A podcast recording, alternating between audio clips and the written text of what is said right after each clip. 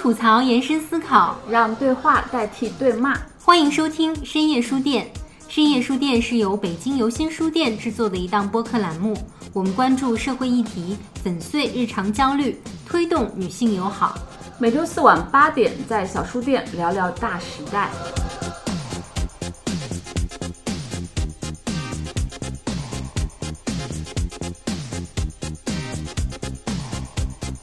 Hello，大家好，欢迎来到最新一期的深夜书店，我是游心书店的内容官一萌。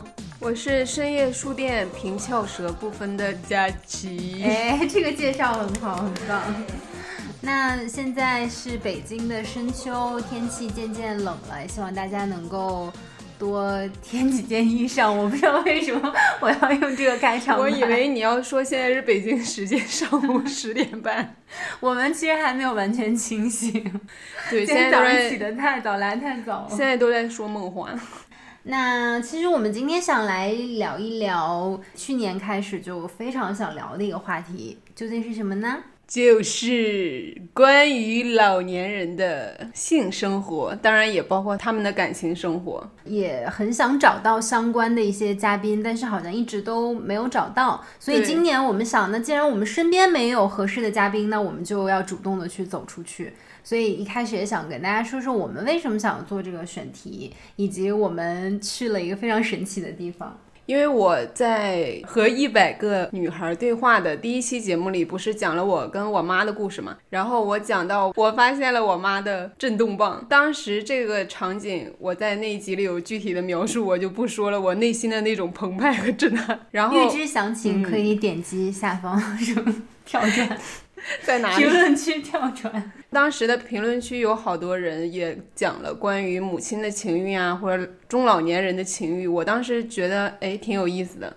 然后平时我们也会看到一些文章给我们科普这些东西，就搞得我很好奇。我在想，跟他年龄差不多的人，或者比他更老的人，他们的这个情欲的生活或者情感的生活是什么样的？对，这是我个人的一个动机。嗯，我没有什么动机，就是我对所有的事情都还保有一定的好奇心吧。然后我一直觉得性这个话题可能在公共空间的讨论太少了。我们对性一直是讳莫如深的，老年人的性就尤其是如此，因为我们总是给老年人冠以一个非常伟岸。然后非常高大、非常神圣的形象，好像他们就跟性完全没有任何关系。然后性就是会让你觉得有点尴尬和奇怪。对对对，就是什么为老不尊或老不正经之类的。老流氓。对，但实际上老年人的性，我觉得尤其是该被关注的，因为老年人这个群体。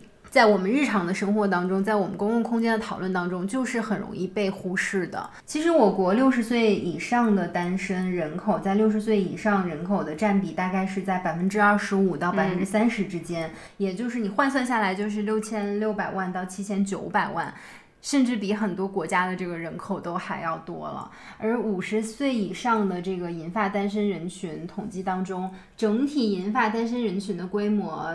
应该是在八千万到一亿左右，其实是非常庞大的一个人群，嗯，但这一群人好像恰恰又是不经常被谈论起来的。对，我们都以为单身的是我们自己，其实，其实老年人做出了卓越的贡献。是是是，当然我们觉得不再孤单。对，但是我们情况是不一样，我们可能是主动单身，但是老年人可能很多情况是被动单身，对吧？对，我们就去到了昌蒲河公园，在北京的一个非常著名的老年相亲角的这样的一个公园。我们主动的去走到这个公园，去看到一些老人和一些老人去聊天，聊他们的性生活和一些感情生活。而且昌蒲河公园坐落在我们伟大祖国的世界上最大广场——天安门广场的东方，是吧？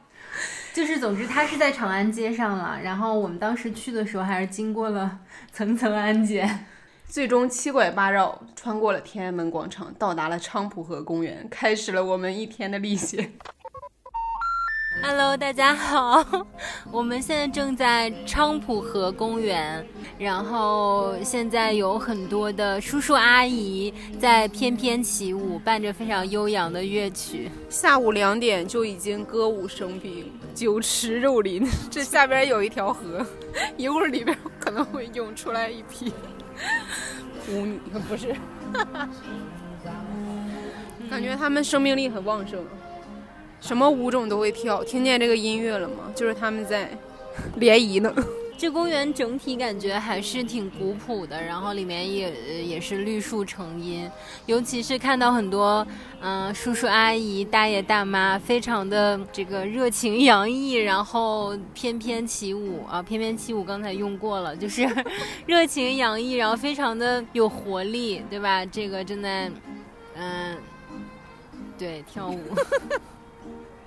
竟然一时语塞，这就是著名主持人到了菖蒲河公园也是不行，因为我们走的非常疲惫。然后今天虽然气温不是特别冷，但是还是有点风，然后又伴着这个非常炙热的阳光，我们走了很远很累，而且经过十道安检，就现在非常疲惫。但我心情是非常非常兴奋的。可是宋佳琪还需要休息，我就在等他休气儿了。我岔气儿了好吗？我现在坐在一个景观位，既安静又可以 看到远处的莺歌燕舞。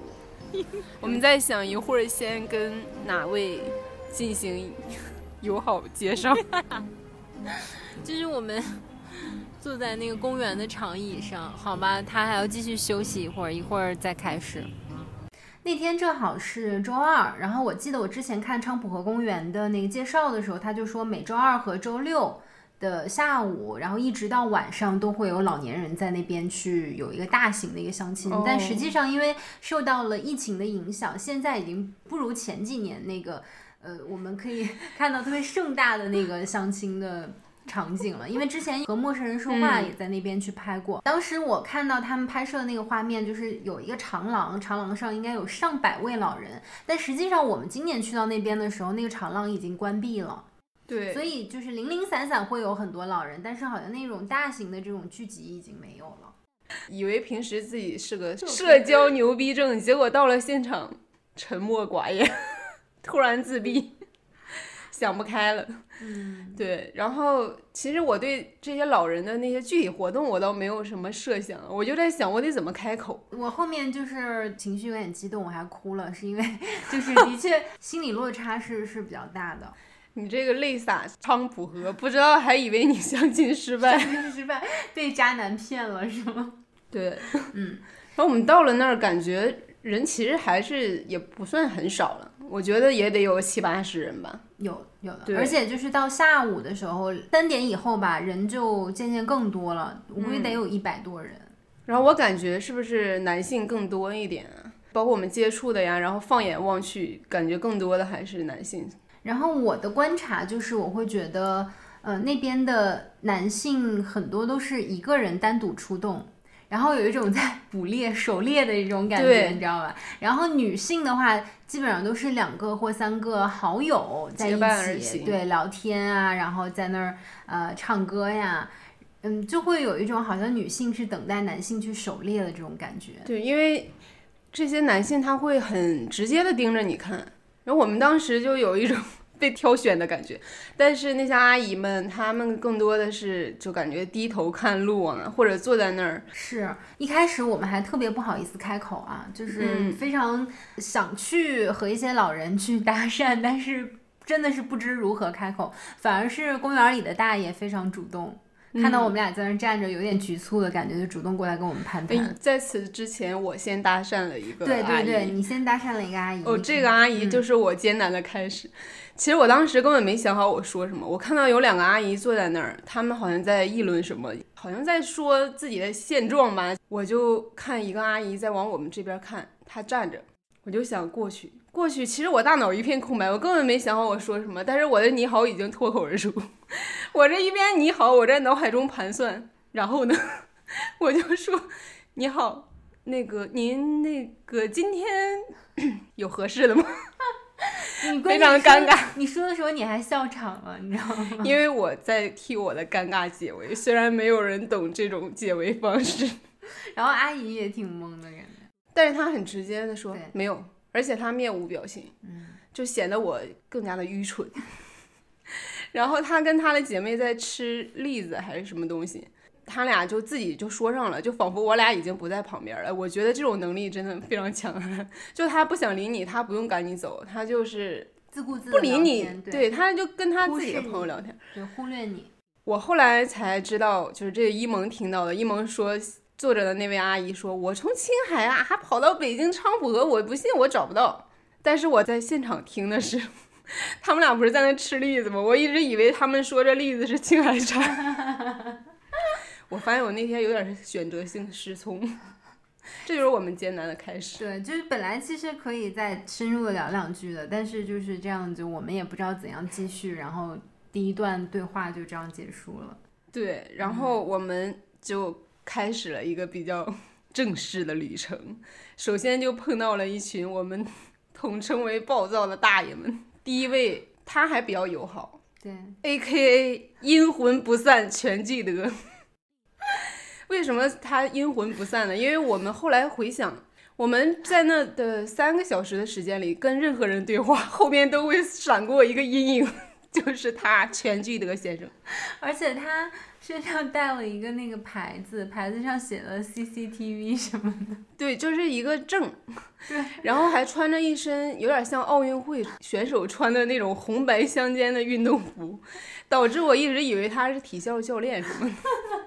然后他其实还挺友好的，嗯呃，过来问我们做什么的呀，但刚说两句就吓到了，就非说那个我们加微信吧，后天我有个大哥要来北京，是我挺重要的一个朋友，也挺有地位的，到时候我带你们俩，咱们去这全聚德。然后一萌就说那不行，我紧接着就说，我说你要是能跟我们录播课的话，我就加你微信，我手机又掏出来了。嗯，他说那我可不录，我说那我就不加你微信，他说那我也不加你微信。然后后来就是我们在和其他人聊天的时候，他也就会时不时闪现。对，就是发一些弹幕在那儿，以及不间断的邀请我们去全聚德。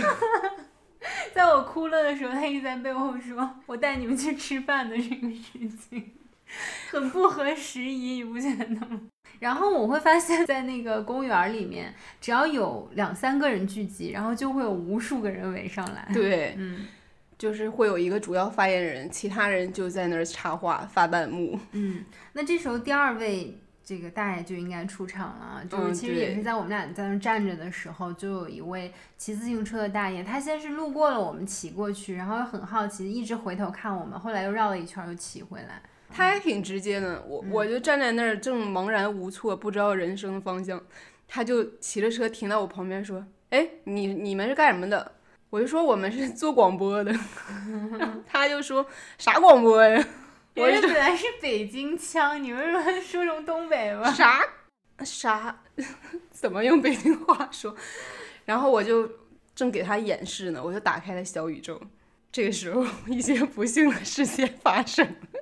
因为当时我们其实也是在工作嘛，所以我还是希望能够留存一些我们工作时候的画面。因为当时佳琪正在给几位大爷展示我们的播客的时候，我就从后面拍了几张照片，其实都是背影，并没有拍到他们的正脸。嗯，当然这个可能也是我的问题，因为我确实没有告知，因为我真是就是觉得简单的一个记录。嗯、然后这个大爷 突然暴跳如雷，怒发冲冠，差点从自行车上飞起来。对，他就一个箭步，真的没想到他腿有身手如此那么长。矫捷，然后指着我说：“你干嘛？”就要把我的手机夺过来，然后我就下意识的说：“这是我的手机。然后他就搬出了版权法，前几个字听起来好像真的研究过，后边就开始胡扯。”在任何一个国家拍摄别人的脸都是犯法的，你知道吗？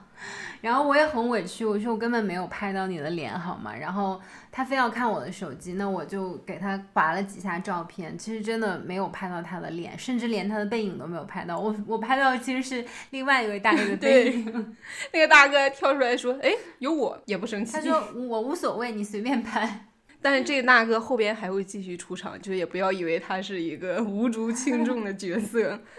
是一位戴白帽子的大爷，嗯然后就是他已经看到没有他的照片，但是他还是不依不饶的，然后一直在说什么我拍照片是犯法的之类的，然后我也也很愤怒，因为我也是一个 非常愤怒的小鸟，然后我当时说，我说那你可以告我。然后他说，我跟你说，你都不值得一告。我还在那儿翻看小宇宙，就是非常荒诞的一个画面。然后就这样就不欢而散了。然后那些大爷也就四散了。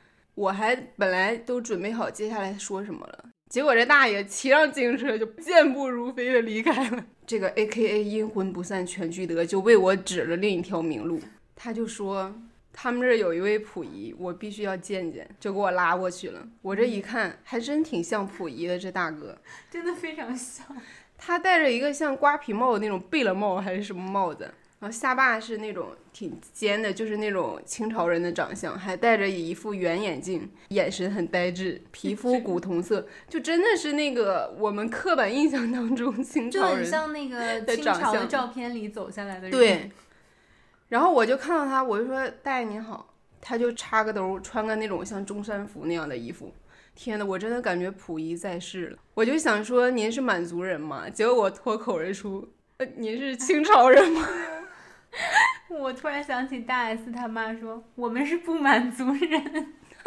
很尴尬，但他也不置可否。嗯，他戴着口罩，不知道在那叽里呱啦一些什么东西。这个时候，另一位大爷出现了，A K A 喜怒无常双色球。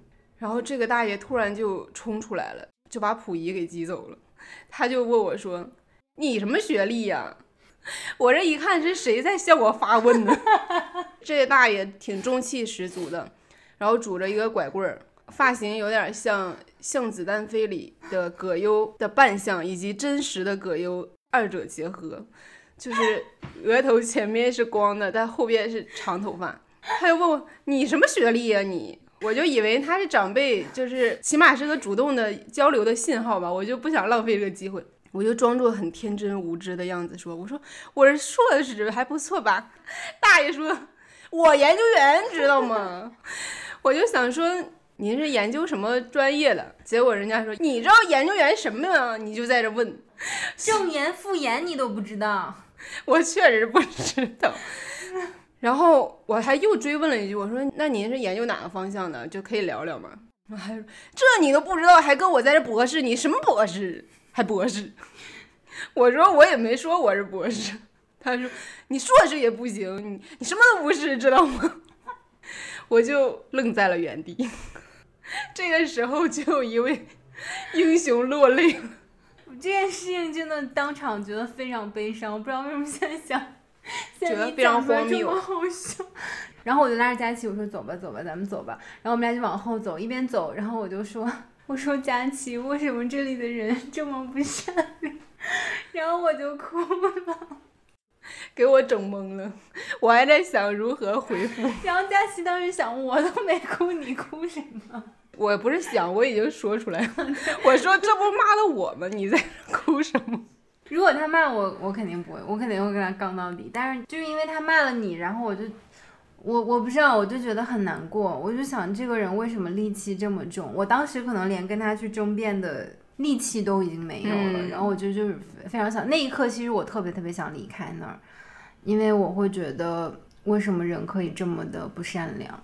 嗯，嗯，然后就还哭的挺伤心的。但但是我当时其实是有一点儿很复杂的情感，嗯就是觉得有一点点沮丧，但不是因为他把我给平白无故的说了一顿，嗯是我发现我确实不知道他们的这个语言密码，就我不知道怎么用一个好像他们觉得是能对话的语言去跟他们对话。我说的好像是一个外来方言，然后跟他们是对不上线的，所以他怎么去冒犯你啊，去 diss 你啊，你你其实回不了什么。你就只能说啊，我要谦卑，我是来了解人家生活的，我要尊重。但其实就是可能他需要的是你这种心态，但不是这种说话的方式。但是接下来就是又碰到了一个人，其实我们碰到的接下来的这位 重要人物，我们先把他往后拖一下，因为他就是我们整段故事的精华，嗯给我们提供了大量的信息。我们先说另外一位，A K A 有妇之夫交际王。这一位其实也是那个全聚德带过来的。哦，对，嗯，其实这位交际王他一直也是围绕在我们的左右，另一团阴影，但是一直就是发弹幕，他不主动出来兑现。嗯，然后我们当时快要走的时候，他出来了，他走在马路上，我们也没想问他，因为当时我们觉得也差不多了。他突然来了一句：“我是有妇之夫，我不是来相亲的，我是来找情人的。”嗯，给我们震撼住了。对。因为其实可能没想到他会这么直接的说吧，嗯，对，而且他说我要找的是知己，那一瞬间我竟然产生了想要理解他的冲动。然后我们还问他说：“那你不怕你的另外一半知道吗？”他说：“嗨，能瞒一天是一天呗，瞒不了那一天我都死了。当时迅速的在脑海中设想了一下，我想，说不定他是那种人，呃，什么可能妻子不理解他呀，他可能真的有什么追求，然后他就 用这种不算很正确的方式。所以我问他，我说：“那您是有什么爱好呀？”他说：“我喜欢交际。”然后我我们还说：“哎呀，我们不喜欢交际。”然后我还拿出了我的手机壳，后面写着“讨厌社交”。大爷没给你摔了就不错。然后我就说，所以您想找的知己是什么样的？他说也得喜欢交际。所以就是你们俩一起出去交际是吗？他说对。外交官，这位大爷他面色红润，而且皮肤状态也非常好，看着就像四十多岁的人，嗯，六十好像应该是60 60多嗯，真看不出来。紧接着他就给我们上了一堂爹味儿课。突如其来啊！啊，问我们学什么的，我们说我们学传媒的，他突然就就不行了。哎呀，你们这要能行，早上中央电视台了，你们这根本就不行。我跟你讲，中国经济现在这一代为什么不行了？就是因为你们这代人，就因为你们中国经济发展都停滞了。为什么知道吗？因为你们总是在天上飘着，你们的理想是不可能实现的。你们一天想那些抱负有什么用？我的女儿十九岁。天天在家写剧本，写了进了两次安定医院，然后就一顿疯狂输出，给我们说的就点头称是，一时之间也不知道，没有什么有力的论 据反驳他。但是我不知道他为什么会觉得他好像知道我们的理想是什么。我我是我有什么理想？你说我自己都不知道，你难道知道？对，就很奇怪。我我的理想是什么？他可能会觉得我们做的事儿就是很务虚吧，不务实的那种感觉。他不是说他是开出租车的嘛，对吧？我觉得可能在那一代人眼里，因为跟我妈年龄也很接近，他们普遍还是觉得你要是学主持人啊、什么传媒啊、什么新闻的这些东西，你就是装电台。对，而且他会觉得，如果你不是在中央电视台的话，就你根本也赚不到钱。嗯，对，其实中央电视台也、也不一定。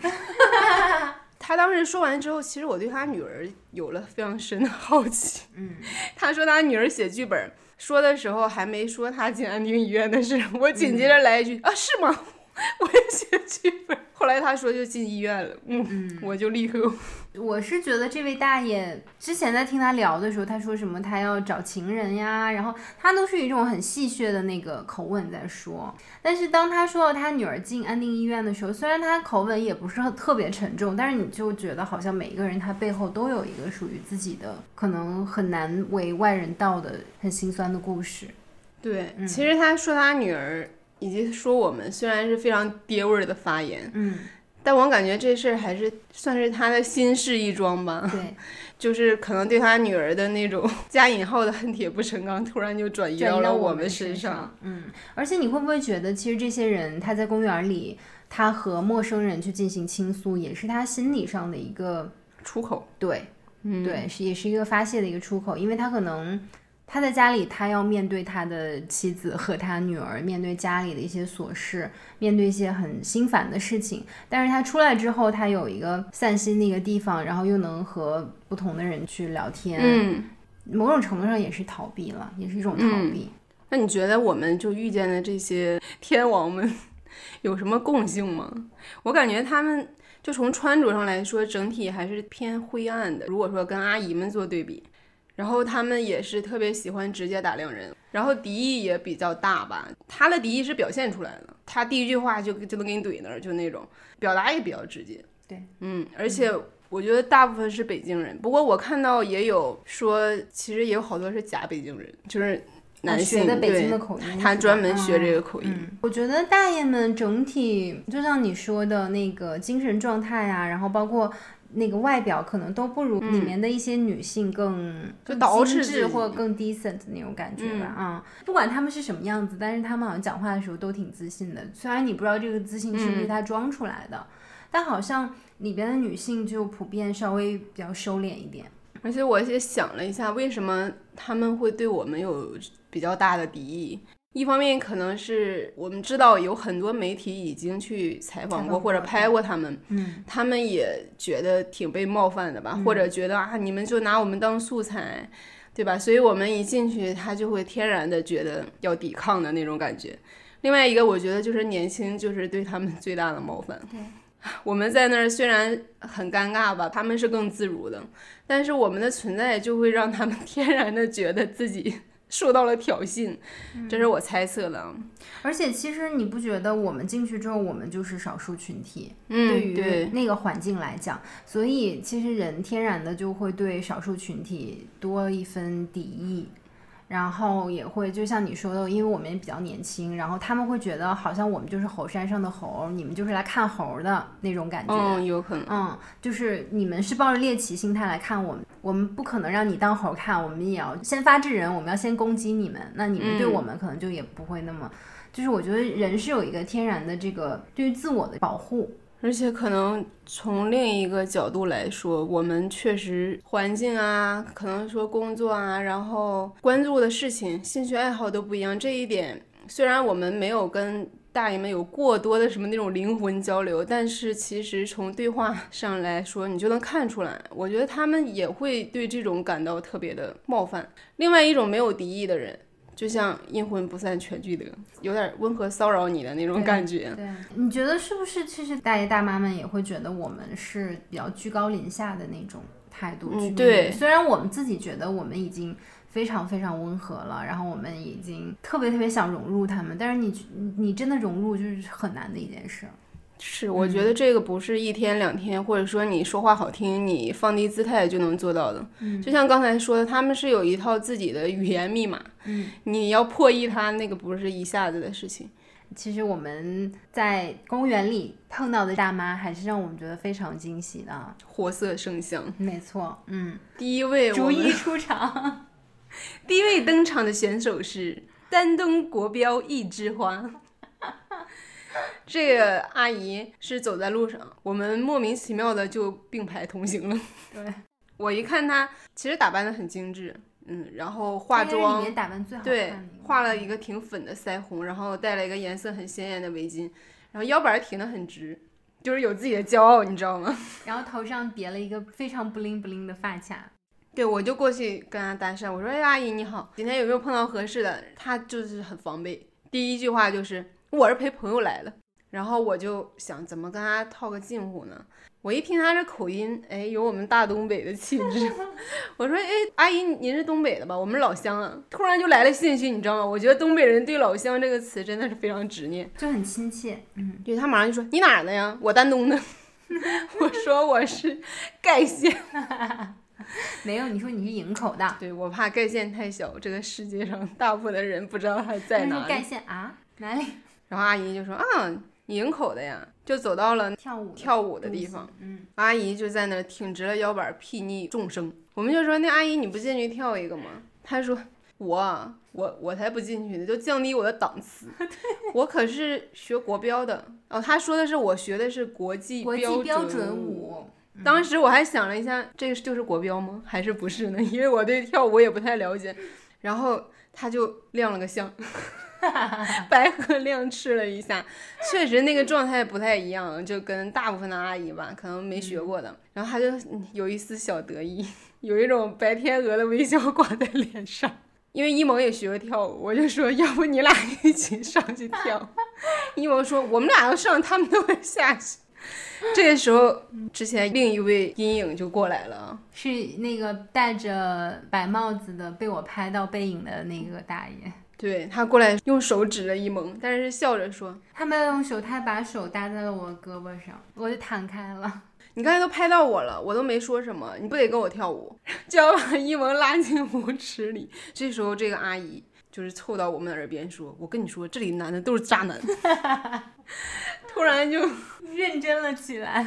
对，就是感觉背后有很多故事。我在想怎么再切入这个话题，结果阿姨就说：“那个，我先上对面看看啊，你俩在这聊。”哎，就还有一种替我们考虑的感觉。然后他就先走了。哎，我当时就想，我们真是太不行了。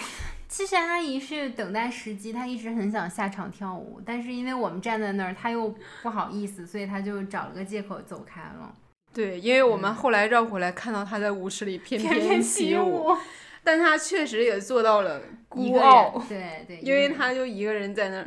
第二位登场的就是她口中的闺蜜。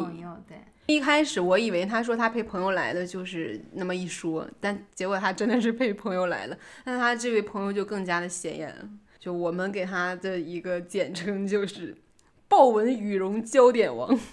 其实我们从刚进入昌普河公园就注意到了这位阿姨，她应该就是全场打扮的最鲜艳、最靓丽的一位。嗯，穿着一个豹绒及膝羽绒服，戴着一条紫色的围巾，还戴了个礼帽，还戴了墨镜。总总之，整个人是非常的潮，而且她是非常高调的。她跟那些阿姨可不一样，大部分阿姨就是觉得别看到我，她就在河边疯狂拍照。我就经常看到她游荡在各个族群之间、小团体当中。我们要走的时候就经过她，嗯，她当时正在跟一位大爷对谈呢，我估计是有戏。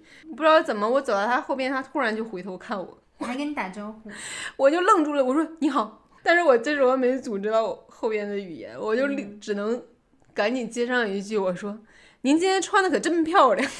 ”阿姨说：“ 漂亮啥呀？漂亮。”但是她明显是快乐的，因为她露出了笑意。然后我们就往前走了。我本来在想能不能跟她继续，但是我看她跟大爷聊的挺投机的，我过去也不太好，不能因为自己的这个什么破坏人家一桩姻缘。对，结果我们往前走，因为中间有一条河，我们的左侧就看到这位阿姨已经挽着刚才那位大爷的手，跟我们并肩同行，中间隔着一条银河。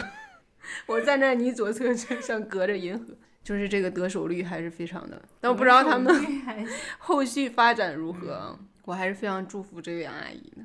是的。还有下一位，下一位也是我们最终要离开之前的最大的收获之一。那个时候天色已经晚了，大概五点多，我们已经就是人群也渐渐稀少，我们也准备离开这个 现场新地。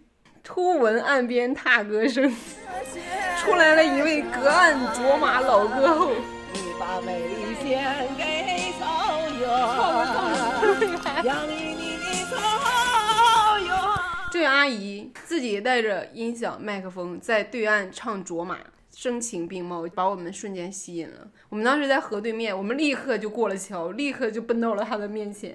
她本来就不想唱了，感觉，然后我们一到她面前，她突然又唱了起来。我本来起劲儿了，对我本来以为是她发现我们看到他们，她有点不好意思了。嗯，结果发现根本不是。对，这个时候她的两位闺蜜就来了。这两个闺蜜我还印象挺深刻，其中一位阿姨，我觉得她好冷静，整个人是那种虽然没有这位唱歌阿姨张扬，但是她给我的感觉才是一个 真正知道自己要什么的那种感觉的人。是那个就不太店的那个阿姨，对，应该是她，就感觉她不像是会被骗的那种人。我们就问她你们来干嘛，她就说我们来相亲的。你们是记者啊？你们是拍照啦？然后我们说没拍照，也也不是记者。然后她就说。别拍我们！最后在我们要走的时候，我还得到了昌普哥送我的礼物，其实是我自己花钱买的，好吗？一幅小鸟戏足图，戏竹。戏竹图，就这一位阿姨也是我们的另一个收获之一。虽然她可能不是来相亲的，但我觉得她也不见得就很 老实的在那儿卖画而已。他既相亲又卖画，不是很好吗？又展现她的才华，然后又能赚一点小钱。其实我觉得这样非常的高尚。对呀，而且有些大爷看啊，这才女是吧？对，嗯，这位才女就是 A K A 现场作画冷清秋。因为我想到《金粉世家》的第一幕，这小说里就是张恨水的这个第一视角啊。他说他在路边发现了一位写春联、卖春联的女子，长相就也很不错，写字写得很好，颇有文采。一问，哇，原来背后有这样一桩大家族的故事。我就立刻想到了这位阿姨，因为这位阿姨她莫名其妙跟我奶奶长得有点像，啊，怪不得你要买她。但我奶奶脸比她要大一圈儿，她就画了一堆画摆在那儿，就周围围了一群老头儿。有一位大爷还挺帅的，很我精神，我感觉他搞不好是什么退伍军人。嗯，我特别洋气，又高又笔挺，瘦，这就是我岁数大之后的 物色对象。择偶标准，还懂得赏画。虽然他把画认成了大蝴蝶，啊，不是他了，是他旁边的一位兄弟说：“你看这蝴蝶画多好。”我说：“大爷，这是鸟。关键我们俩在那儿站的时候，其实我们也就是开始想看看画，结果就围上来无数的老头，然后所有的老头都说买一幅吧，这画多好。”买一幅，买一幅，买一幅。然后佳琪就反问大爷说：“你怎么不买啊 我本来是想从阿姨那里了解一些故事的，因为我觉得她搞不好有那个哲学教授张三丰的视角，因为他们都自称或者看起来是一个？”旁观者，对，嗯我就说阿姨，我买你一幅画，你可不可以给我讲个故事？她说多少钱来着？还。五十，嗯，对我当时都没听清楚，因为我当时想我不可能买，然后看了一会儿，我觉得阿姨也没有想跟我们攀谈的意思，我们俩就走了。刚走一会儿，阿姨说：“哎，小姑娘，快回来，十五块钱行吗？” 不经意间讲了个价，对，然后我又回去了。然后阿姨说：“我不能给你讲故事，但我可以给你讲个笑话。”我以为是昌普河里的笑话，我就说也未尝不可呀。结果阿姨说世界上有三个傻子，你就不不要把，你就不用把这笑话重复一遍。我不重复，但是我一直以为他说三个傻子里面有我一个，我一直以为这个是结局，但一直都不是我，让我很失望。但是大爷们就觉得很可笑，最终我们就带着这幅画满载而归。还挺有纪念意义的，虽然我也不懂画啊，我也不知道他画的好不好，但是我觉得这位阿姨还能在这个年龄有自己的一个爱好，而且还能赚点小钱，真的很不错。如果我要是老的话，我觉得这也算是我的理想生活状态之一。我可以卖春联儿。那你觉得这些阿姨们有什么共性吗？我觉得这些阿姨就是让我感受到了她们老年生活的那种非常强大的生命力，她们非常的热爱生活。不管说他们每个人的性格是什么样，你就是能感觉到他们就展现出的那种活力吧。嗯，就是好像，嗯，这个年龄的人或者我们理解的老人，就是应该是那种病病殃殃、死气沉沉，但你在他们身上完全看不到。而且我们看到大多数的女性都是那种两三个啊，好朋友啊，在一块儿聊聊天、说说话、唱唱歌。你就会觉得很开心啊，就是就是几个闺蜜在一起的那种感觉，和年轻人，嗯，几个女孩在一起玩玩闹闹没有什么区别，而且他们跟大爷比起来，真是捯饬的精神的多，非常的不错，对对，衣着都鲜艳很多，而且都很干净利索。嗯，而且我发现，就是阿姨们可能分为两类啊，一类就是真的是很活泼的，比如唱卓玛的阿姨。还有一种就是那种很冷静分析的，因为我们当时进公园的时候，就听到了一些人坐在长椅上，就听到经常那个姐妹之间就说：“我跟你讲，那个男的管什么不是，啥啥不行。”好多阿姨她就真的是宠辱不惊的那种面色，她觉得我虽然在这里，但是我没觉得我怎么着了，感觉不像会被骗的那一类。而且我会觉得女性之间真的是会有那种互相帮助的感觉。我们经常看到，就是可能两个阿姨和一个大爷对谈，对，就是很明显就是一个是另外一个人的好朋友，然后帮着一起去去聊啊，去问呀，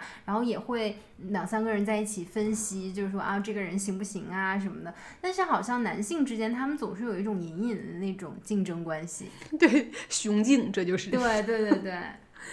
而且阿姨们虽然对我们也是比较防备的，但他们是基本没有任何攻击性，就不会嗯去冒犯你的那样说话。嗯。嗯，但是男性里面的男性好像就是他不攻击我们，就显示不出他们自己的地位。位。那阿姨，我觉得普遍还是会有一种羞耻感吧，因为好多阿姨都表示说，我就是陪朋友来的，就生怕我们觉得他们是来相亲的。对，嗯，其实这个就也是一个 跟女性有关的话题了，就是女性长期的这种压抑、羞耻感是特别重的。对，而且即使是可能有一些人也是有家庭、有另外一半，他可能想去呃找一个这个情人或伴侣，他也不会说出来，他可能不会像男性那样非常直接的说。我觉得他们的道德感会更重，对，就觉得我不是一个好妈妈，不是一个好老婆，那是万万不行。嗯，而且他会先上来表明说，哎，我是一个正经人，或者说我就是要来找登记的，我必须要登记结婚什么的。嗯男性好像就没有这方面的压力对哦。像那那位有妇之夫的大哥，那都是主动说的，你没 问他，他都想告诉你。我们遇到的大妈也好，大姐也好，那我更爱女性了 让我真让我真的就是觉得女性真的就是非常的就很爱 很爱他们，挺多姿多彩的。就让人很喜欢。对，嗯，而且不同的性格，不同的魅力。哎，关键他们也不跌，他们也不会对教你要你应该如何做人，应该如何生活，你应该找什么工作。而且可能因为我们都是女孩儿吧，所以那个阿姨她跟我们说这里男的都是渣男的时候，我觉得她这么告诉你和一位大爷告诉你，我告诉你这里女的都是骗子，那种感觉是完全不一真的不一样。对，尤其当时一萌是在一个比较尴尬的氛围里，阿姨这一句话多多少少也算解了一个小围吧。是是的，嗯的。现在是北京时间，嗯，下午三点五十一。然后我跟佳琪两个人在昌蒲河公园 闪烁七浦情绪明显荡了下。大家可以明显的听出来，我们的声音已经不像刚开始的时候那么高昂和激愤了。那么天真，那么可笑。我们刚才经历了两轮人生的暴击，但其实也还好。对，就是采访的过程跟我们想象的不太一样吧。然后遇到了各种各样的人，上了社会学的一堂课，说明自己还需要培养培养。天天坐办公室果然是不行啊！然后我还伤心的痛哭了起来。在我痛哭的时候，引来了我们的第一位采访对象。为了安慰我们，好心的凑了过来。没错，就聊了得有小半个小时吧，对昌普河的很多老年人的相亲的一些过程啊、细节啊，也有了一些初步的了解。这位大爷仙风道骨，他戴上头套就是张三丰。然后他说他是那个人民大学的一位教授，当然现在已经退休了，所以他也毫不避讳的跟我们很直接的聊了关于老年人性生活的部分，并且袒露了他自己的性生活，非常精彩。这个昌普河的第三只眼，A.K.A 哲学教授张三丰，因为他实在长得太像张三丰了。就你们进行了什么对话？嗯，他就问我说：“你为什么哭呀？”然后说那个这儿的人说话就是这样，你可能不太习惯，但是他也没有什么恶意。我就解释我说不是因为他说我，是因为他是我同事，所以我就有点难过。然后他就说你太脆弱了，然后然后他就说。他说：“你们想问什么？你们可以问我呀。那我们这边人太多了，我们要不要去那边？就是有座椅的那个地方。嗯，然后我们就去那儿。那个长椅，它说长不长，它说短不短，它又长又短。他跟一萌就分坐两边，因为我在想，一萌可能想要录他说的话嘛。当时我们戴的是一个就有线的耳机，我就想，那中间再坐个人岂不费劲？我就一直不坐，我就站在那儿，我还掏出了我的电子烟。大爷就愣了，大爷说。这是干干什么呢？我说，我说，嗯，就是抽烟，完全没有听出大爷这个语气里面的意思。然后他还说：“对呀、啊，我还纹身呢，我我还喝酒。”这用我们辽宁话说就是圣脑，就是我抽烟喝酒纹身，但我是好女孩。然后大爷就，嗯，大爷说：“我们可不接受这个。”我就想，哦天呐，我刚才在干什么？我立刻就把烟收了起来。我说好的，给大爷个面子。然后大爷说：“你坐啊，你看看你扭扭捏捏的。”我心想，我的天呐，这个又长又短的凳子，你让我怎么坐？那个长，因为公园里的长椅正好能够坐三个人，我跟大爷一人坐了一边，佳琪只能坐在中间。当时坐在中间，一开始是一萌问大爷一些问题，然后大爷就抬头回答嘛。我就只能盯着远方，一边看着远方一边点头。就我为什么不能跟他对视呢？因为我觉得我只要一转头，我们的睫毛就会碰上。因为真的太近了，真的是如坐针毡。但好在大爷是非常体面、非常文雅的也没有对我们有任何 轻薄的言语。然后这位大爷就成为了我们了解菖蒲河故事的一位主要人物。嗯。我们一开始就问了大爷一些比较常规的一些问题啊，就是来这边相亲的人群啊，然后大爷也解释了挺多的。他给我们解释的是，其实和我们在其他的节目里看到的那个状况基本也都一致，就是来这边的，嗯，一般都是可能北京的男性多一些。当然，刚刚也说了，有些男男性他可能假装他是北京人啊，但是本地人稍微多一点。然后男性看女性，就是他会先注意女性的外貌、身材、年纪。然后女性呢看男性，首先就是看男性 健不健康、干不干净，可能就不是特别注重说他他长得帅不帅，他的打扮是什么样的，就是健康干净，其实基本外貌就 OK 了。嗯，他们第一步就是要在那儿溜达看嘛，先看互相有没有眼缘，才能进入下一步。然后女性会比较注重男方的经济条件，然后看你呃是不是北京人呀，有没有北京户口呀，有没有住房呀，然后有没有孩子呀，然后孩子是儿子还是女儿，这一块还挺有意思的啊。因为大家说到，如果是对方的家庭是女儿的话，一般就接受呃老年人再婚的这个程度就会比较高一些。但如果是儿子的话，就比较麻烦，而且是这些中老年人更愿意去进入对方家里是女儿的这样的家庭，因为等于女儿就嫁出去了，你不用给她打钱。但儿子的话，嗯，他们那个年纪的人会觉得，如果你对方是有儿子的话，你要承担的呃经济呀，然后包括家庭的一些事务就会比较多一些，就相对比较麻烦。到第三步就进入到我们比较关注的那个领域了。就是他们可能会说，呃，我在性生活这方面是要求比较高的，然后对方可能就说我也是，或者说我性生活不行什么的。我还问大爷，我说有人会说自己不行吗？我觉得这一趴其实还挺容易，就是 互相。欺骗的，我其实会觉得到了那个年纪，好像就不会像年轻人那样子了，就是可能都会比较直接。这个也是我们当时的一个感受，就是老年人相亲他们是非常直接的，就是单刀直入的。对，就外貌就不说了，你的家庭状况、你的经济状况就直接问。好像年轻人相亲，你还是会有点旁敲侧击啊，或者遮遮掩掩一点，你。不太会直接去去问对方，你你赚多少钱呀？然后你有没有房子这种？因为我记得当时是哪一个老人说的一句话，他就是说留给他们的时间也不太多了，所以他们也都经历过恋爱、家庭，然后可能经历过婚姻，所以他们那个年纪就是没有什么需要可遮掩的了。我就问他，我说那你确定这里都是想认真找另一半的吗？他就说：“那肯定不是了，就很多人就是来骗炮的。他可能说的时候说的挺好，这可能多发在男性身上，因为大爷也提到说，大部分的女性。”还是希望自己真的是能找到一个想跟自己安度晚年的一个人，互相陪伴的一个人。但是男性就不一定。他说有一个是一个阿姨就被骗到天津去了，一起住了几晚之后，那个男的是不见了呀，还是说自己根本没有那跟他在一起的意思？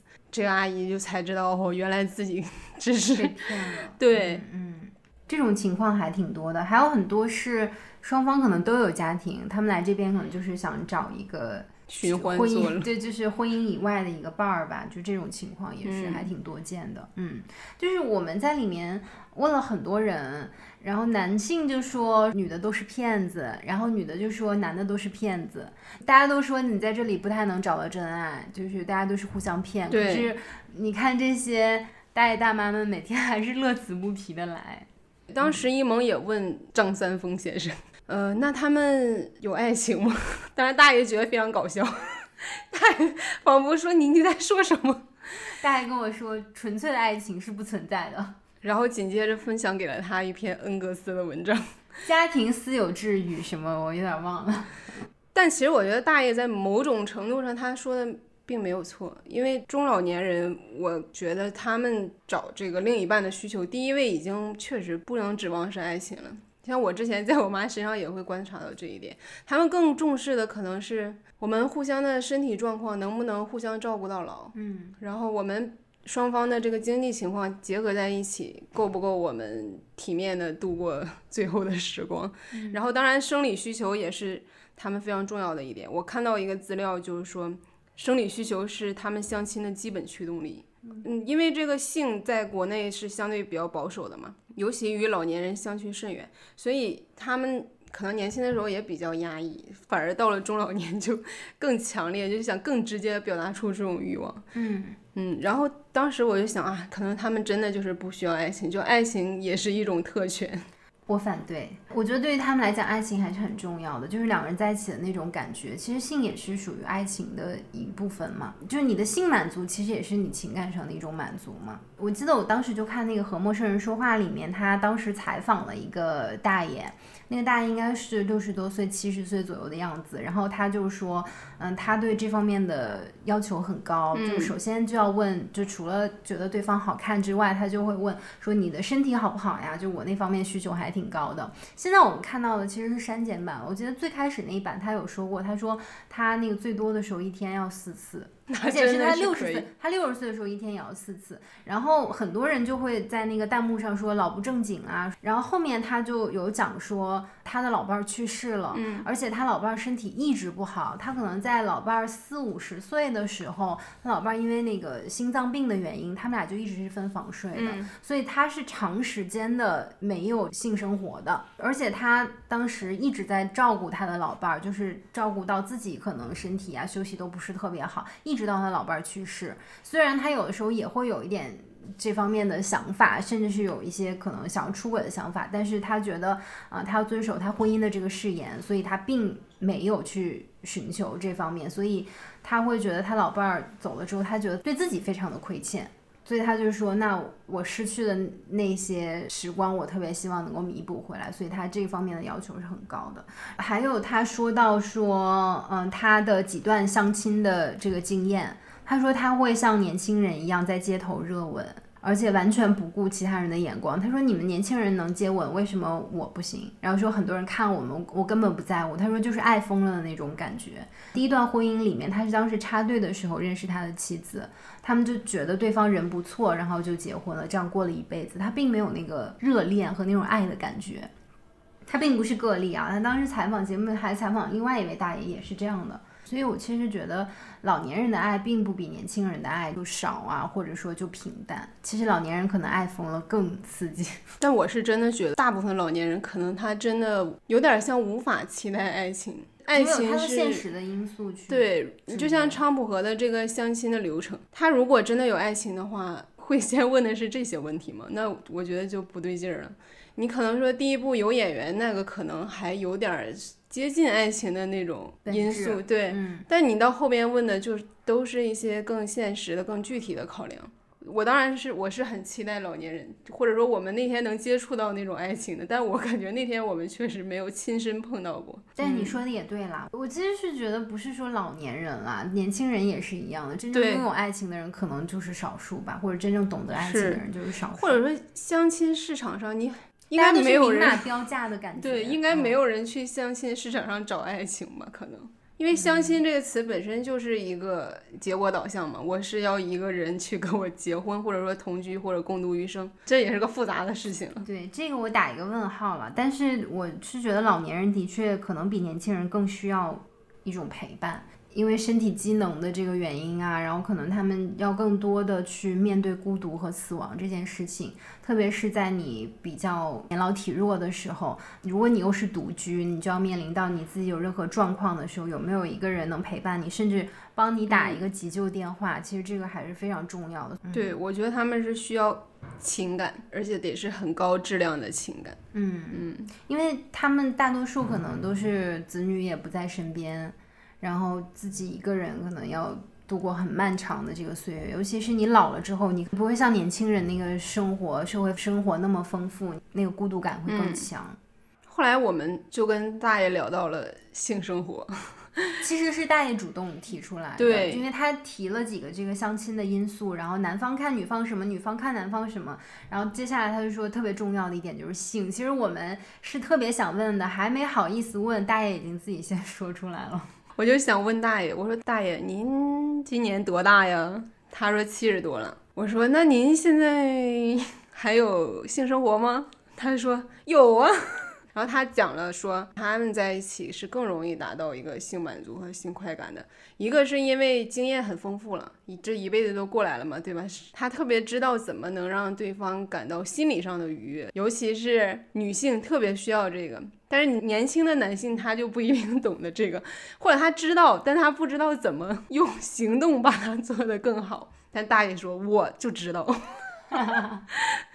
然后他还详细的讲了一下步骤。这时候一萌仿佛消失了，我只看到一片头发在我的右边。我非常的出戏，我当时特别想把自己转移到另外一个空间。嗯，倒不是说因为他是一个老年男性啊，就是我觉得任何一个陌生人跟我非常事无巨细的讲一些很私密的事情，我都会有点出戏，我就是会觉得有点尴尬，所以我当时就是 有点不知所措。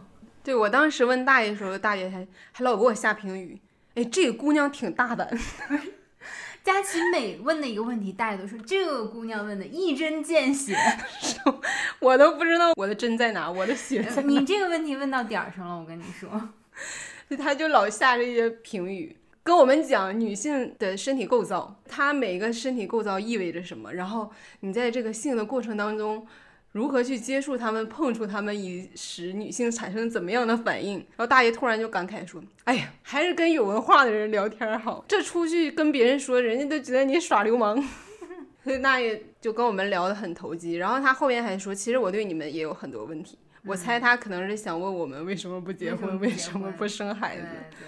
但是这个大爷，他虽然整体的言谈举止啊，都是跟其他大爷不太一样，一个是比较文雅、比较体面，嗯，但其实我们现在回忆起来，又觉得关于他自己的信息也不一定都是真的。后来我又加了大爷的微信，就说好了要约一下。结果前天我们要录制这个节目的时候，我就想问大爷什么时候有空。结果大爷把我删了，无情的把他删除了。你也在加他问他，你为什么要删我？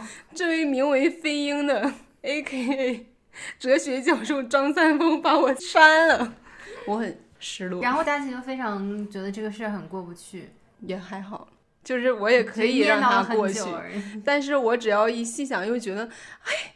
你凭什么把我删了？就是你可以说你不想录嘛，我也不会强求。但其实我也能理解了，就是这种可能一个萍水相逢的陌生人交流了这样一段人生经验，然后大家从此不见，也不见得是一件不浪漫的事情。但我还是非常感谢这位大爷，就是他给我们提供了重要的情报。然后大爷当时跟我们说，他是来遛弯的，他家是住簋街附近，他是来昌浦河这边散步。我们去多了解一下菖蒲河，就知道遛弯儿是一个非常通关密语，就是所有人都会说是来遛弯儿的。然后我们采访的所有大妈都说他们是陪朋友来的，所以其实你也不知道大爷他其实是不是真的在那遛弯儿。对，从距离上来说，我是觉得稍微有点远。他可能是就是沿着二环遛弯儿，那这运动量还是挺大的。总之，我觉得大爷还是给我们提供了非常多的信息的。以及我们自己也去了解了一下关于老年人的性生活。没错，其实我们发现我们对老年人的性生活有挺多误区的。有一个误区就是，我们都觉得老年人他不能 享受性生活，是因为 他们不能。嗯，就比如说觉得男性他没有这个功能了，他有勃起障碍了，或者觉得女性没有这个需求了。对，因为尤其女性经过更年期之后，她那身体激素会发生很多变化。就觉得呃，女的可能也无法享受那种快感，但实际上并不是，年龄并不是勃起功能障碍的直接原因，就是它更多是因为长期不良的生活方式，比如你你就抽了一辈子的烟，喝了一辈子的酒，然后你到老了，你又高血压又糖尿病，那你很有可能就是不行了。所以年轻男性们，如果你正在听我们这期节目，为了你晚年的幸福，你放下你手中的烟和酒。也不要绣纹身，虽然没什么关系。我想到，其实我们刚到昌浦河公园的时候，看到一个小摊儿，里面摆了一个摊儿，一群人围着，围个两三秒又走开，然后一位沉默不语的大哥坐在那个摊儿上，然后他面前是一个一个银色的小盒子，我还以为是什么卖烟的，因为那个盒看着还挺高级，写着一堆英文字。就乍一看你也看不出来是什么，但其实我心里已经隐隐的就感觉到，但也不确定，我就在人群里高喊了一声，我说这什么？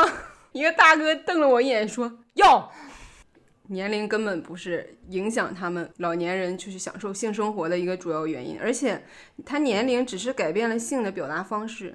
就比如说，可能年轻人更喜欢什么姿势啊，喜欢怎么样进行，但是老年人喜欢的是另一套，而且那一套也不代表他就质量比年轻人低。抚摸与拥抱是他们特别喜欢的一个方式，我觉得就是很高层次的情感交流。这个就是真的是心灵交流，然后用肢体表达出来，真的会给人很大的抚慰、温情。它可能已经不是激情，是温情。所以其实老年人他在性方面的需求也仍然是有的。我之前也看过台湾的一个调查，就是他也是街访一些老人，然后有的老人就说自己的这个性功能已经没有了，但是他做梦的时候其实还是会梦到性的一些情节，然后他可能还是会看一些 A 片呀，一些这这方面的影视作品。影视作品还行，就是很多人可能他性的这个行为是一直到他死亡之前都还是一直有的，就是。到他很大年纪都一直还是有的。之前美国的一个报告也显示说，六十岁以上的呃男性他有性生活是超过半数的，而女性是超过百分之四十也都有性生活的。但有一个数据我觉得挺有意思的，嗯，在七十五岁到八十五岁这个年龄段，就是有百分之三十八点九的男性依旧性活跃，但是女性只有百分之十六点八。另外有。百分之四十一点二的老男人表示对性感兴趣，但是女人只有百分之十一点四。七十五岁到八十五岁年龄段的性活跃组内，百分之七十点八的男人认为自己的性生活质量很好，但是女性 只有百分之五十点九。我 我就大胆猜测一下这个原因，我觉得是不是就是男性已经去世，因为女性是比较长寿的嘛，所以。他们可能在性活跃这一点上就很难做到，就一看可能已经连老伴儿都没有了。嗯，以及女性，我觉得长期是被性压抑的嘛，她可能有这个需求，有这想法，他也不好意思说。尤其自己作为一个老人，就是双重枷锁。我觉得还是说，大家应该重视到老年人有性需求的这个事情吧，因为就是老年人他可能是会被当做工具人。要带孩子啊，什么带孙子、带孙女儿啊，特别有一个那个父慈子孝的那个形象在，但实际上我们就忽略了他也是一个人的一个本质，他也有他对于个人生活的、生理的、精神上的一些追求。我记得我之前看过一部韩国的电影叫《老妇人》，它讲的是一位六十九岁的阿姨被一个二十九岁的小伙子强奸了。一开始他也是觉得很羞耻，没有办法讲出来。后来在他朋友的鼓励之下，他到警察局去报了案。但是警察在调查过程当中呢，一直怀疑他的记忆是错误的。最后这个案子就被撤销了。撤销的原因是大家不相信一个二十九岁的年轻人会去强奸一个六十九岁的老人。所以其实你从这个电影里面你就能看出来，大家对于老年人的这个。性，或者是对于老年人本身就是存在一些很严重的一些偏见的，就觉得年轻人不可能去强奸一个老人，就有可能都是老人可能先去勾引年轻人之类的吧。就是觉得年轻是最大的资本，只要你年轻，你就是应该得到一切，然后你不会去觊觎老人的东西，然后老人也应该是想从你身上贪图的什么东西的。其实这个故事就它也能折射出老年人性生活它有一些难处在里边的。嗯。比如说，老人们也真的是会对自己老去的身体感到羞耻感。嗯，电影里面也提到说，他虽然是六十九岁，但是她保养的非常好。嗯，然后她穿着也是，就是会像年轻小姑娘一样穿一些长裙的，就穿的还蛮好看的。然后那个男性在侵犯她的时候，就有说到说你的皮肤真光滑，和少女一样。因为他有肩周炎，所以他不能进行剧烈的运动，他就会经常去游泳。他每次游泳的时候，都会在更衣间有其他女性看到他说：“哎呦，您的身材保持的真好，就是皮肤真细腻，像什么年轻的小姑娘一样。”他就有 PTSD 了。他每次听到别人这样称赞他，他就会想起那个男性对他侵犯时候对他说的话。你即使老了，你但是你只要长得好看，你保养的好，你穿着比较靓丽，那你就是年轻的，他就要剥夺你是一个老人的身份。好像也是一种原罪。对，就反正好的都是年轻的。对，你们要是就好像老这个事情不应该有任何的正面词汇。那你说到这个老年人对于自己身体的这个羞耻感，嗯嗯，是说因为他老了，他觉得自己的那个皮肤呀，整个身体的那个状况不如年轻的时候，所以他会有这种羞耻感，是吗？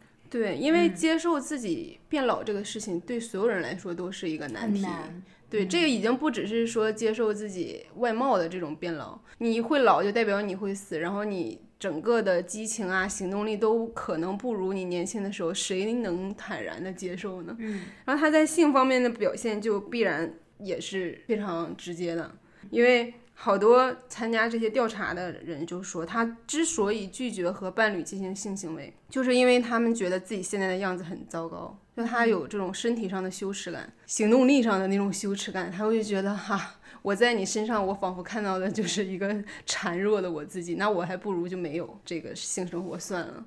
像我们之前也聊过年龄焦虑的话题嘛，可能那个时候我们没想到会跟性生活有什么关系，但现在想想，真的这个事情会影响你的方方面面，你。怎么接纳自己，从心灵到身体，都真的是一个巨大的过程，就像一个工程一样。嗯，但我整体还是挺乐观的，因为就是我们店里也有那本书《百岁人生》嘛，就是未来的呃人类，包括现在，其实我们在公园里遇到的那些老人，你会觉得普遍他们看起来都非常年轻，都跟他们的实际年龄。不太相符。我说那个不太相符，是我们小时候那个记忆，可能觉得六十岁就已经很老了，白发苍苍了。但实际上现在的六十岁还算是壮年，就是真的保养啊，精神状态都还是不错的。所以我会觉得，就是我们之前也聊过这个年龄的这个话题，就是我记得简方达在他的那个演讲里面，他就说过，他说人生可能就像三幕剧，嗯，他说我现在八十岁，其实正是我的。第三幕可能真是我最好的时候，未来可能大家平均的这个寿命都在一百岁，甚至是一百岁以上。所以你会想想，如果你现在六十岁、七十岁，其实你还有很长的人生路要走。虽然说我们将来可能是一个老龄化的社会，但是我我觉得整体的那个。大家老年人的健康状况和精神状况应该都是比之前要好很多的，而且会越来越好。所以其实也这也是为什么我们想做这一期节目，就是希望大家能够重视，嗯，所谓的老年人或者说六十岁以上，可能他还是这个中年人或中老年人的健康状况呀，他们对。是觉得应该把老龄社会改成叫高龄社会。对，所以从这方面想的话，你会觉得，就哪怕一个人他现在七十岁，但如果他能活到一百岁的话，他后面还有三十年要走，那他这三十年要怎么过？他有这个情感上的需求，呃，性方面的需求，真的是太正常不过的一件事儿了。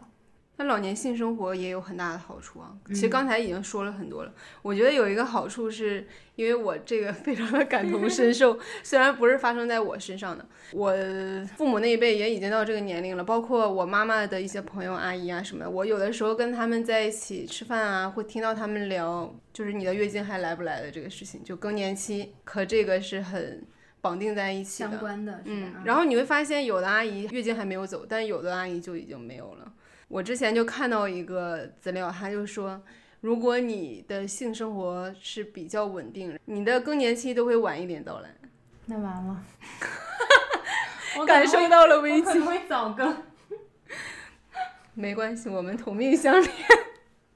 但是他也没说非得靠别人啊。人跟动物最大的区别就是会使用工具。对，而且对男性也是有好处的。就如果他在。中老年时期保持适当频率的性生活，也有助于预防前列腺癌。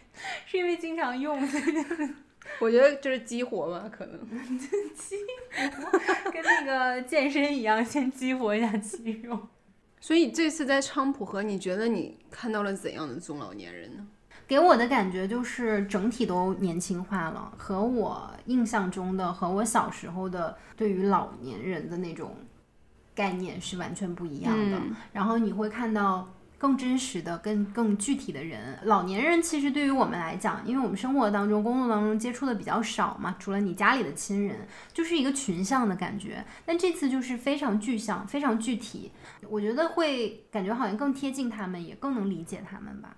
我觉得我看到的他们就是非常矛盾的一个个体，就是一方面你觉得他们是非常积极的，到这里来首先就是个积极行为，但另一方面又觉得有一种无力，因为确实有一种在流逝的东西，在他们的脸上，在他们的行动里就是这样流逝过去了。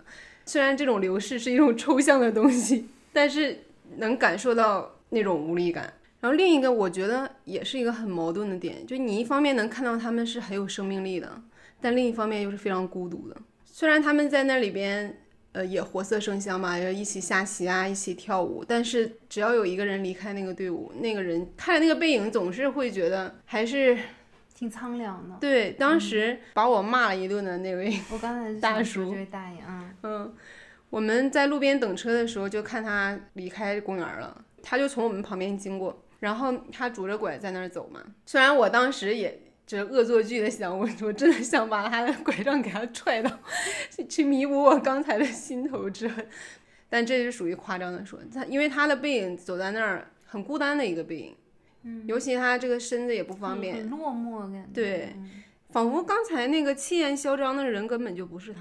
而且我们下午在公园的时候还稍微有点阳光，当我们离开的时候，天色就已经有点暗了嘛，快快六点钟的时候，然后你又看到那个天气又挺冷的，然后一个孤独苍凉的拄着拐杖的一个嗯。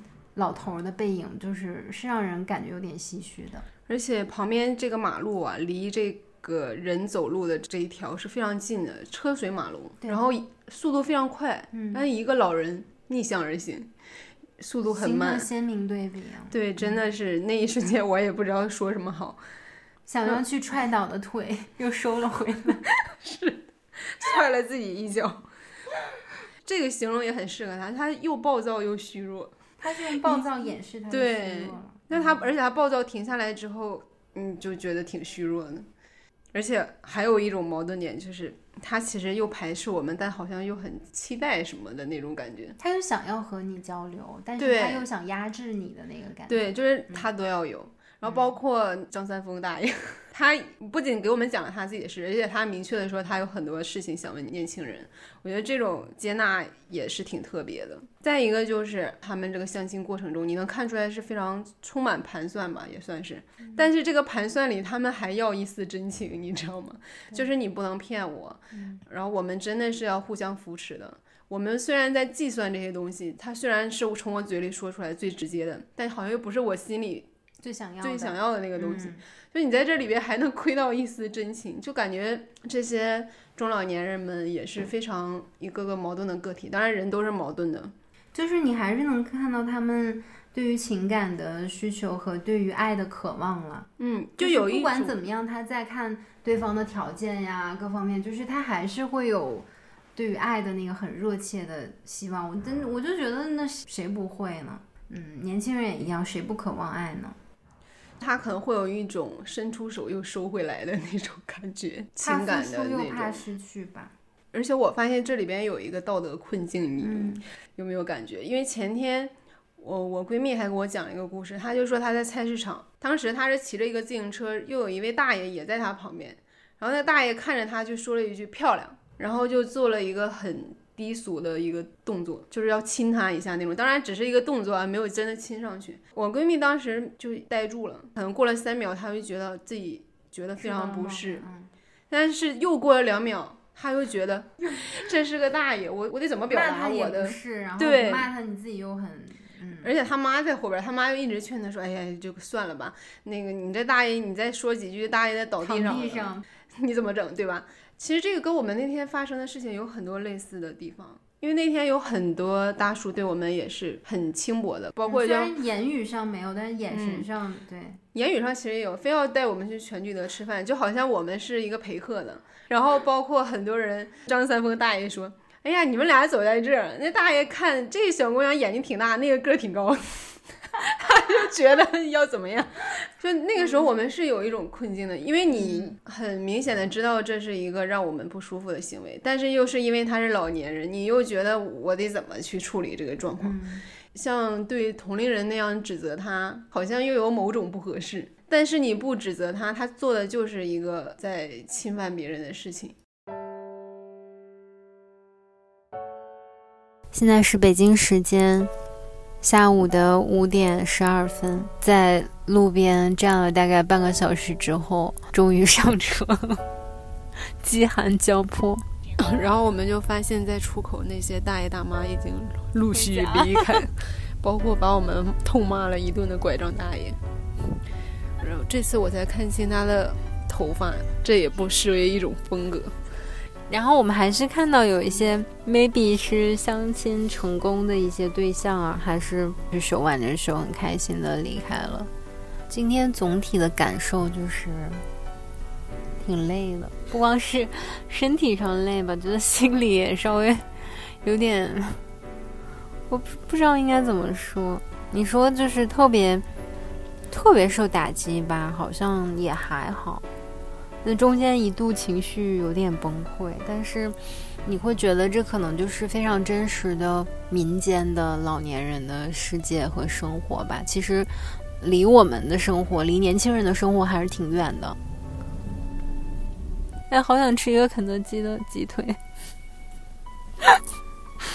好饿。那咱要不去吃？其实这一次旅行，我们不仅是看到了很多中老年人。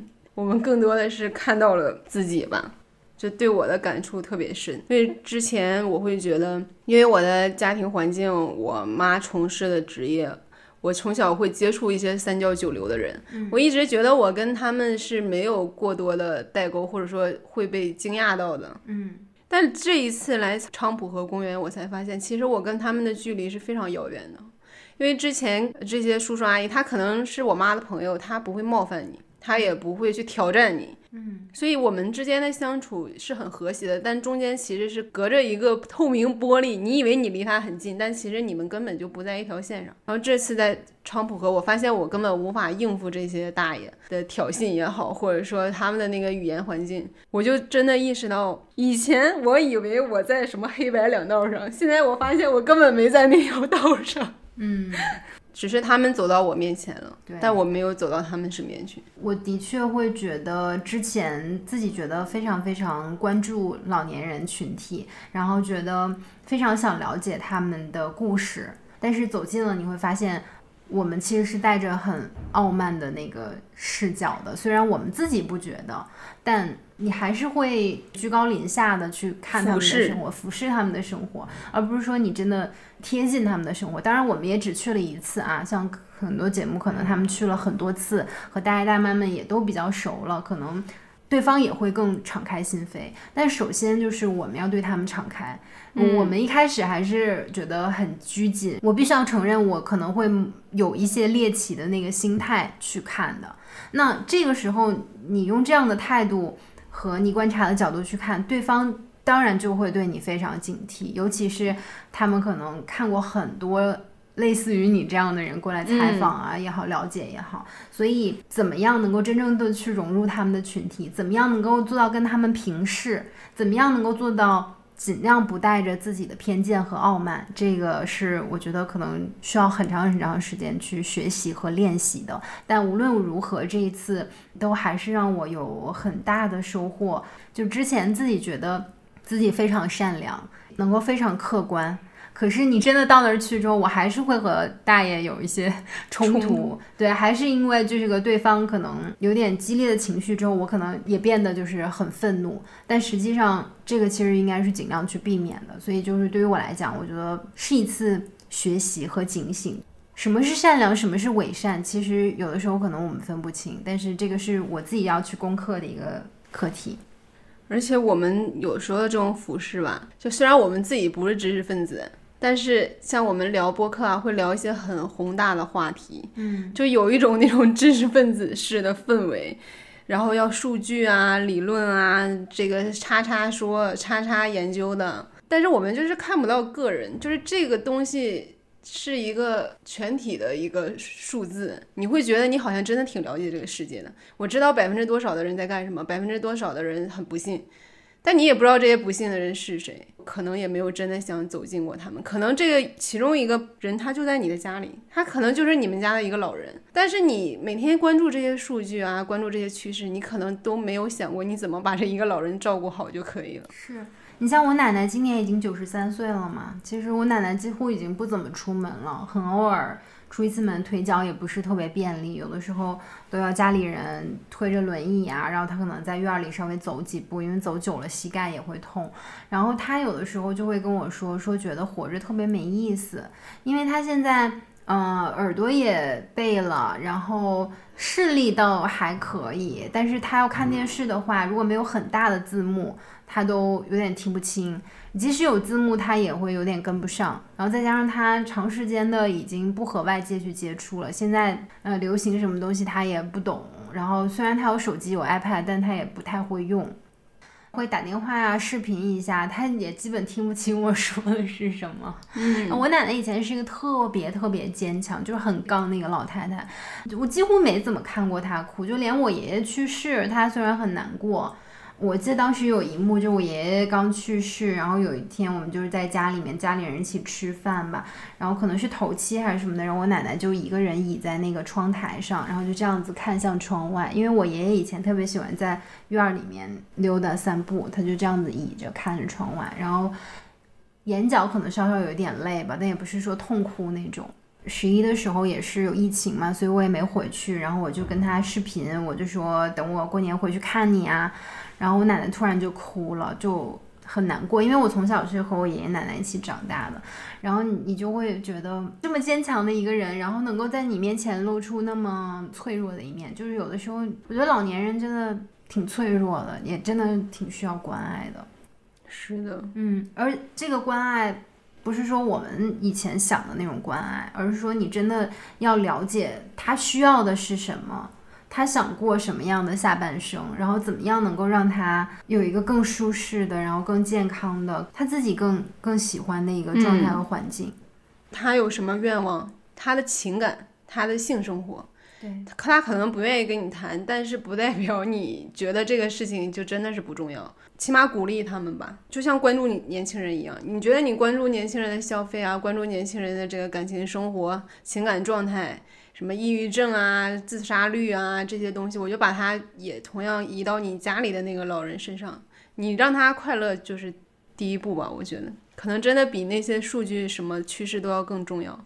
而且我们很多人是做不到的，我扪心自问，我自己可能就做不到，因为你对你的亲人还是很容易释放情绪。对，每天在办公室里 夸夸其谈，我真的觉得特别的虚伪。就还是把他们当一个人看吧，就是很多人是你的妈妈，是你的爸爸，是你的爷爷奶奶，但是他成为这些社会角色、家庭角色之前，首先他是他自己。对吧？就是你有没有真的了解到他的需求？就像很多人觉得无法接受自己的奶奶能够有性生活或者跟性联系到一起，但你有没有想过，你奶奶如果没有性生活，你是从哪里来的？那天我听谁就是也是讲老年人，他就讲，他说我以前都不知道我奶奶叫什么名字，哎呦，因为她就是我奶奶。突然有一天我去医院看她的时候，我看到病床上她的名字，我才知道她叫这个名字，就是很心酸，是吧？他也许叫王桂花，但是他成为你奶奶之前，他就是王桂花。你你有没有了解过王桂花的一生是什么样的，对吧？她的爱情故事，她的人生。其实她成为你奶奶之后，她也是王桂花。是是，不要把中年和老年放在人前面嘛。就像刚才我不是说我没想通那个道德困境吗？但是我后来想了想，我觉得有一点点想通。当然我不知道实施起来是不是有想的那么 简单啊。我觉得对于这一类行为，就是说不要把中年和老年放在人前面。就他首先要是个人，他做的不对，我们不仅是私下吐槽，因为我们私下吐槽很容易的。比如我们出来之后，我们也会说啊，哪个人好烦啊，哪个人真是让人不爽。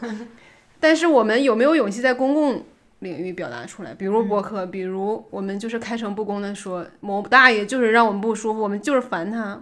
其实我觉得很多人没有这个勇气，因为你会觉得我们已经天然的占有一种优势了，我们怎么还能这么说人家？人家是弱势群体。嗯，但我觉得这样其实也是没有把他平视吧。因为我朋友他不是个纪录片导演嘛，他拍了一位残疾人的朋友。嗯，我是帮他做过一段时间的制片。这个朋友其实性格非常的有意思。而且他能力非常强，所以我们一直对他都是自己心里有一个预设，觉得啊，这是一个很强、值得更多的东西的人。但是他现在没得到这些，比如他出行不方便，他找工作很难。直到有一次，我就是终于体会到了那个奇怪的地方在哪，就是另外一个小女孩，她比我们都小，那也是我们朋友，她也接触了这位残疾人朋友，然后她就跟导演说，我挺讨厌他的。他很喜欢冒犯我们所有人，因为他觉得自己很厉害。包括因为他是广东人，他来北京玩，他就各种就是说啊，北京什么鬼地方，美食荒漠。我们在座的都是很喜欢北京的人，即使北京是美食荒漠，你也不能这么说，对吧？哎，我们当时真的有一种皇帝的新衣的感觉。其实我们早就不是了，但是我们会觉得，嗯，他就这样了。还能去指责人家吗？对吧？你，太政治正确了。嗯，人就是会这样，就像对这些大爷一样，你就会觉得他都这样了，我们还说什么？可能这个想法我们真的要改变。对，这个才是真的把他当一个人来看待，不给他特权，也不去矮化他，也不抬高他。我们这一期其实前面描述了很多我们遇到的大妈大爷，然后他们大概是一个什么样的形象，然后跟我们交谈的一些具体的一些细节。然后我们俩聊的时候还是 氛围是比较轻松的，但我我真的觉得如果有冒犯到谁，我们真的就在这里说一声对不起吧，就是我们。无意去调侃任何人，但是我们俩平时生活当中也会 互相调侃，或者调侃生活当中的人，就是会以一种比较轻松的语气和夸张。对，但我们其实并不是说想矮化或者说丑化任何人的形象吧。最后一个我特别想聊，就是我们想做一期什么样的节目。这个话题并不是没有人去聊过，其实故事 FM 也聊过，然后包括呃腾讯的纪录片，他都拍过。也在想我们去还有什么价值，有什么意义，都是聊这些人，关注他们的故事啊，情感生活。我觉得最大的不同就是我们在这个故事里能看到我们自己吧。其他的讲述者，他更多的是直接把镜头或者说这个话筒对准了中老年人，他来讲他的事情。他没有讲的是这个过程中他怎么发现的这些人，他自己的心理状态，以及他怎么对镜自观的那种最后得到的结论。我觉得这个是我最想表达的东西，也是我觉得我们这次昌普河之行最珍贵的东西。没错，其实这是我们播客创建制作以来的一次突破吧，然后也是一次新的尝试。不知道这次尝试的这个结果是什么样啊？但我们还是希望以后能够有更多的机会走出去，去面对一个个真实的、具体的人。可能我们真的坐在办公室里看到的就是大的数据，我们看到的是一些非常冷冰冰的一些数字。但是你接触到每一个人，你会发现每一个人都有不同的温度，都有不同的面相。所以这一期节目就是我们想做成的样子。因为我们都是纪录片爱好者，对，也是故事爱好者，在声音可视化的这条路线上，哎，这个词是我自己现编，可视化，就是让声音有画面吧，然后去感受跳动的心脏，对，让声音有画面，让故事有温度，住口。好，这期就是这样了，谢谢大家，拜拜。在各大播客平台搜索“深夜书店”，订阅我们的播客。在爱发电搜索“游心书店”，支持我们的创作。关注微博“游心书店”和公众号“每日游心”，及时获取我们的最新活动消息。也欢迎大家来游心书店以书会友。我们的地址是北京东直门东外五十六号创新园区。深夜书店每周四晚八点，在小书店聊聊大时代。